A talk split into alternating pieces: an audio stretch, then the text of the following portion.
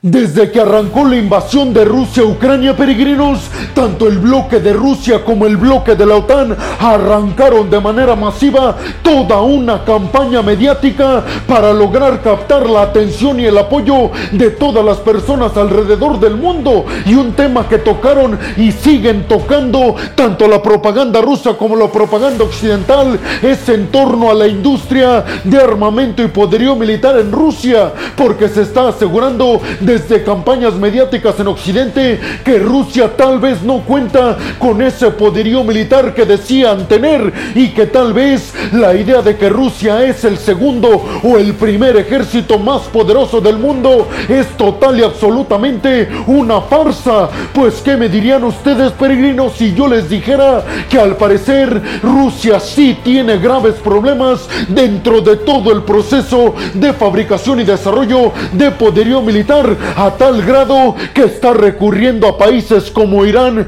y como Corea del Norte, que no son para nada potencias económicas y militares, no por supuesto al grado de lo que supuestamente era el Kremlin, esto en cuestiones militares, sobre todo siempre teniendo como referencia y como principal adversario a la potencia militar estadounidense. ¿Creen ustedes que la industria militar rusa está tan grave que tienen que recurrir a un país tan pequeño económica y territorialmente como lo es Corea del Norte? Pues abróchense los cinturones peregrinos porque en el video del día de hoy precisamente vamos a arrancar con esta noticia que involucra la industria armamentística rusa, a la propia Rusia y también a Corea del Norte. Y es que desde palabras que pronunció Jan Stotelmer, el secretario general del bloque de la OTAN, aseguró que condena amplia y rotundamente el apoyo que está dando militarmente hablando Corea del Norte a Rusia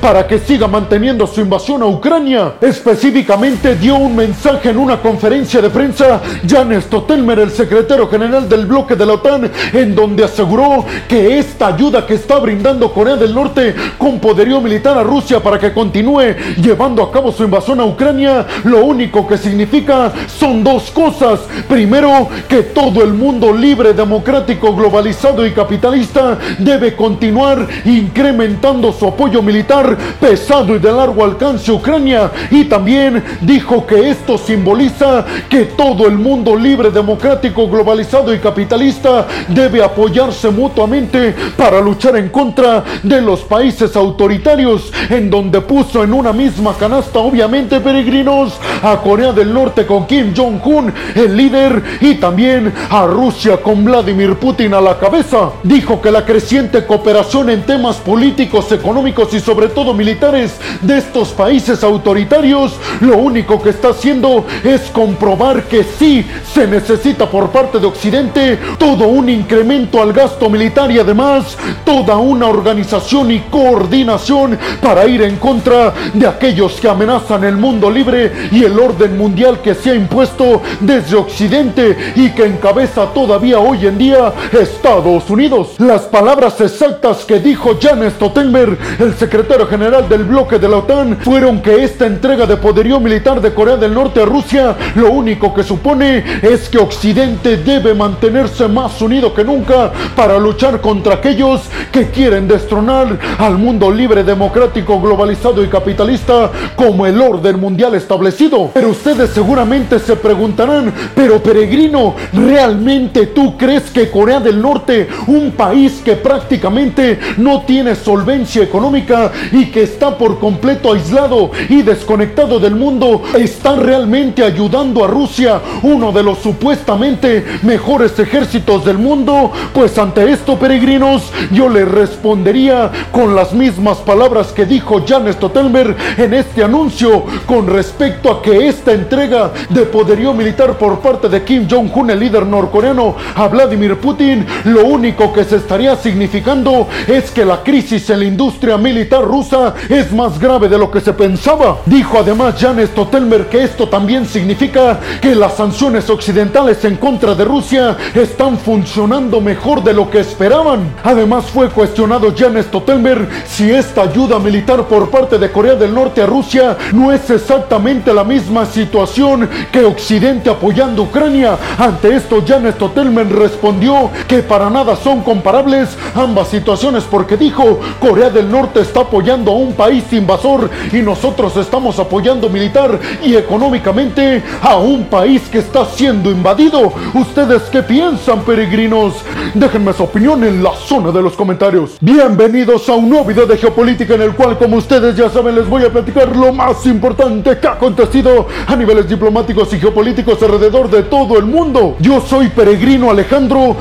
bienvenidos a un nuevo resumen de geopolítica y diplomacia alrededor del mundo. No olviden dejarme su like, dejarme su opinión en la zona de los comentarios y además compartir este video en todas y cada una de sus redes sociales. Aquí comenzamos. Y vámonos rápidamente con la segunda noticia del día de hoy, peregrinos, que tiene que ver con el supuesto envío de aviones militares Casa F-16 estadounidenses a Ucrania. Y es que después de que Occidente, específicamente países miembros del bloque de la Unión Europea y Estados Unidos, autorizaran el envío masivo de tanques militares a Ucrania, se ha especulado desde varios medios como Reuters, como la CNN e inclusive como la BBC sobre el supuesto envío además de aviones militares casa estadounidense F-16. Ante esto, peregrinos, el presidente estadounidense Joe Biden dio una conferencia de prensa en donde se pronunció precisamente ante este tema y en este mensaje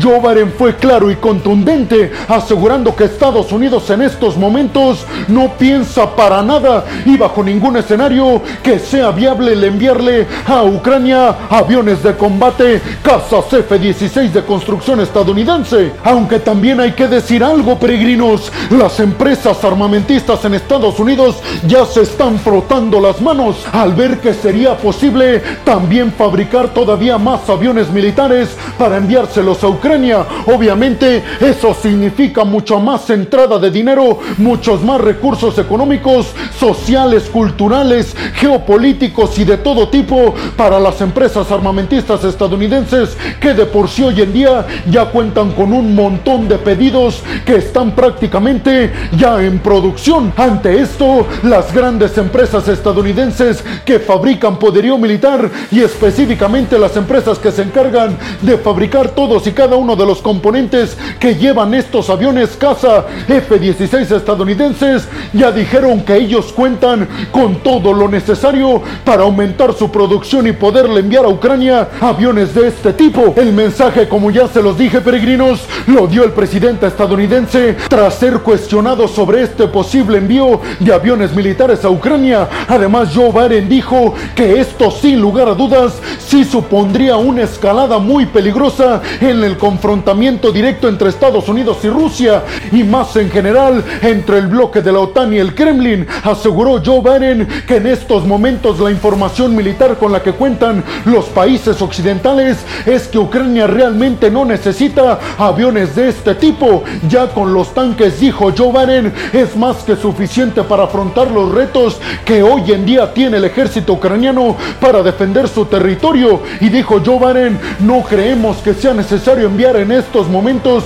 aviones militares, específicamente los aviones de cuarta generación estadounidenses Casa F-16, porque asegura el presidente de los Estados Unidos que ya con los tanques que enviaron a Ucrania será más que suficiente para que Ucrania eleve las posibilidades de ganarle a los rusos. Además dijo Joe que precisamente para luchar en contra de misiles y también de aviones militares rusos, precisamente por esta cuestión Occidente autorizó el envío de sistemas de defensa aérea Patriot a Ucrania. Aunque hay que decir algo, peregrinos, se producieron distintas contradicciones entre el Pentágono y el presidente estadounidense Joe Biden, ya que el Pentágono anunció que ellos no tienen ninguna restricción de entregarle ningún poderío militar a Ucrania, es decir, que no hay una restricción legal para el Pentágono para que éste no envíe algún tipo de poderío militar a Ucrania, en este caso aviones militares estadounidenses,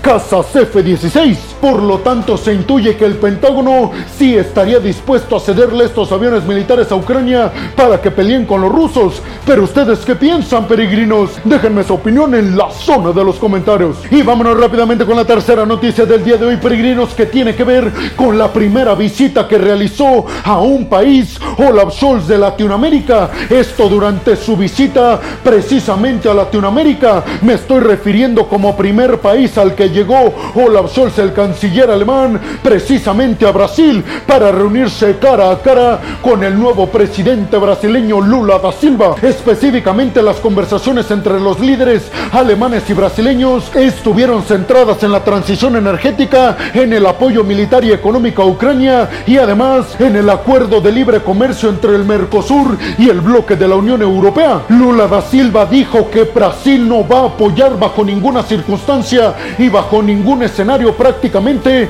a Ucrania. Esto haciendo referencia a brindarle apoyo militar a Ucrania. Dijo Lula da Silva que Brasil durante su mandato será ampliamente neutral ante cualquier conflicto bélico, pero sí dijo que él se propone para liderar un grupo de líderes mundiales en donde dijo tienen que estar por supuesto líderes europeos como Macron y por supuesto Olaf Scholz y también dijo que la entrada de Xi Jinping y Joe Biden a este grupo para intentar llegar a un acuerdo de paz entre Rusia y Ucrania. Será vital y dijo Lula da Silva yo me ofrezco a liderarlo. Aseguró Lula da Silva que la presión que pudiera estar ejerciendo China en contra de Rusia dado su gran unidad económica política y militar dijo Xi Jinping hoy en día tiene las llaves para hacer que Vladimir Putin abra la puerta de la paz. Sin embargo Olaf Scholz el canciller alemán le recordó a Lula da Silva que esta invasión de Rusia a Ucrania no significa una agresión contra Europa, sino contra todo el mundo y el derecho y las libertades internacionales, asegurando que si Brasil no se posiciona a favor de los que están siendo dañados, en este caso Ucrania y Volodymyr Zelensky, se estaría dando por hecho que se está poniendo a favor de una invasión absolutamente irracional por parte de Vladimir Putin a territorio ucraniano. Pero finalizaron su reunión peregrinos con Lula da Silva dándole la palabra al canciller alemán de que hará todo lo posible por liderar este grupo de países latinoamericanos para que formen ya de una vez por todas o lo formalicen, mejor dicho, el Tratado de Libre Comercio entre Sudamérica y el bloque de la Unión Europea. Déjenme su opinión en la zona de los comentarios. Y vámonos rápidamente con la cuarta noticia del día de hoy, peregrinos, que tiene que ver también con Lula da Silva, el presidente brasileño, pero ahora habló con otro líder europeo. En esta noticia nos centraremos en una llamada telefónica que mantuvo el presidente brasileño Lula da Silva con el presidente francés Emmanuel Macron. Esto para dialogar sobre los riesgos que corre el mundo libre y democrático, asegurando Macron que los que están promoviendo este acecho en contra de la democracia y del libre mercado y en general las libertades internacionales son precisamente Vladimir Putin y Xi Jinping. Macron le dijo a Lula da Silva que Brasil debe de ayudar por completo Occidente en contra de Rusia, que es el país invasor. Ya los brasileños estuvieron a punto de sufrir un golpe de Estado, esto por un líder autoritario como Jair Bolsonaro, diciéndole prácticamente Macron en otras palabras a Lula da Silva, el presidente brasileño, que prácticamente Vladimir Putin y Xi Jinping están intentando hacer en el mundo lo que Jair Bolsonaro intentó hacer en el interior de Brasil. ¿Ustedes qué piensan, peregrinos? Déjenme su opinión en la zona de los comentarios. Y vámonos rápidamente con la quinta noticia del día de hoy, peregrinos. Y ahora nos vamos a la segunda visita que realizó Olaf Scholz, el canciller alemán, durante su gira por Latinoamérica, que esta fue a Argentina para tener una reunión cara a cara con el presidente argentino Alberto Fernández, en donde ambos se comprometieron también a impulsar de manera más que efusiva el hecho de que ya se concrete de una vez y por todas el acuerdo de libre comercio entre el Mercosur y el bloque de la Unión Europea. Pero tal vez lo más sobresaliente, peregrinos, y lo que se puede interpretar como una traición por parte de Argentina en contra de Rusia y Vladimir Putin, es que Argentina con Alberto Fernández le dijeron a Olaf Scholz y a toda la delegación de empresarios que lo acompañaba que Argentina está lista para suministrarle gas natural a Alemania y en general a todos los países europeos que lo necesiten. Dijo Alberto Fernández, no me cabe duda que Argentina tiene hoy todas las posibilidades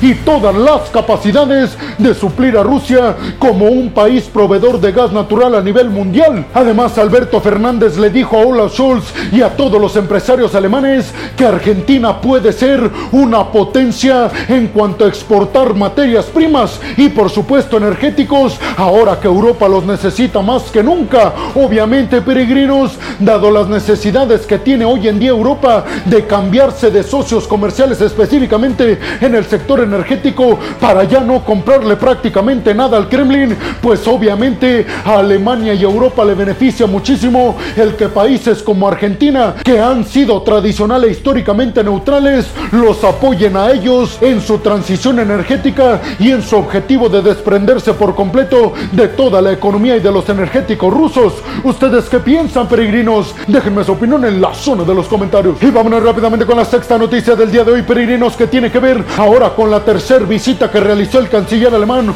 Olaf Scholz a Chile. Esta para reunirse cara a cara con el presidente chileno Gabriel Boric. Y como seguramente ustedes ya se lo imaginan, peregrinos, el tema principal de esta reunión fue el litio y de las posibilidades que tiene Chile de convertirse en un país líder en la producción de hidrógeno verde. Y es que Alemania le planteó el escenario a Chile de convertirse en un socio muy cercano energéticamente de Alemania encabezar lo que dice Olaf Scholz, el canciller alemán, será la nueva revolución energética verde. Y es que dijo Olaf Scholz que para el 2030 Alemania pretende producir toda su energía a partir de energías renovables. El otro 20% dijo Olaf Scholz, obviamente provendrá de las energías más contaminantes como el gas natural, el petróleo o el carbón. Ante esto, Gabriel Boric, el presidente chileno, dijo que aceptaba y que Chile iba a arrancar una transición energética junto a Alemania para liderar el mundo de las energías limpias y renovables. ¿Ustedes creen que lo logren, peregrinos? Déjenme su opinión en la zona de los comentarios. Y vámonos rápidamente con la séptima noticia del día de hoy, peregrinos, que tiene que ver con la reunión que se llevó a cabo entre los mandatarios de Colombia y de Ecuador, es decir, entre Petro y Lazo. Esto para llegar a acuerdos para la cooperación en la seguridad, para evitar obviamente, peregrinos, el tráfico de sustancias prohibidas entre Ecuador y Colombia. ¿Creen que sea posible que estos dos países puedan acabar con lo que histórica y tradicionalmente ha sido el mayor problema de Colombia, el tráfico de sustancias prohibidas? Déjenme su opinión en la zona de los comentarios. Y vámonos rápidamente con la octava y última noticia del día de hoy, peregrinos, que tiene que ver con los anuncios que pronunciaron los líderes europeos después de la llamada telefónica de Macron con líderes sudamericanos y después de la gira que tuvo Olaf Scholz, el canciller alemán, también por el Mercosur. Ante esto, los líderes europeos dijeron que ven grandes posibilidades de que para julio, escuchen bien peregrinos, que para julio de este año 2023 ya se concrete de una vez y por todas el acuerdo para el libre comercio entre el Mercosur con el bloque de la Unión Europea. Déjenme su opinión en la zona de los comentarios. Y bueno, hemos llegado al final del video del día de hoy, peregrinos. Les quiero agradecer muchísimo el que hayan llegado hasta este punto del video. Además, les quiero recordar que me ayudarían muchísimo a que siga creciendo este proyecto si comparten el video en todas y cada una de sus redes sociales, si me dejan su opinión en la zona de los comentarios y si además me regalan un like. También les recuerdo, peregrinos, que pueden escucharme en Spotify y pueden seguir al podcast. Además, les recuerdo que si están escuchando y viendo esto desde YouTube, no olviden compartir el video en todas y cada una de sus redes sociales, dejarme su opinión en la zona de los comentarios, dejarme su like y además no olviden suscribirse al canal para que les lleguen todas y cada una de las notificaciones cuando subo un video nuevo de geopolítica o de otras cuestiones a mi canal. Y como siempre lo hago, peregrinos, les quiero agradecer muchísimo el que hayan llegado hasta este punto del video, pero sobre todo el que me sigan apoyando cada vez que subo un video nuevo de geopolítica. Sin lugar a dudas, peregrinos, sin su apoyo prácticamente sería imposible que yo pudiera hacer lo que más me apasiona en el mundo, que es darles a ustedes el resumen geopolítico y diplomático del mundo. Así que muchas, pero muchas gracias peregrinos. Sin más por el momento, nos vemos en el siguiente video de geopolítica. Hasta la próxima.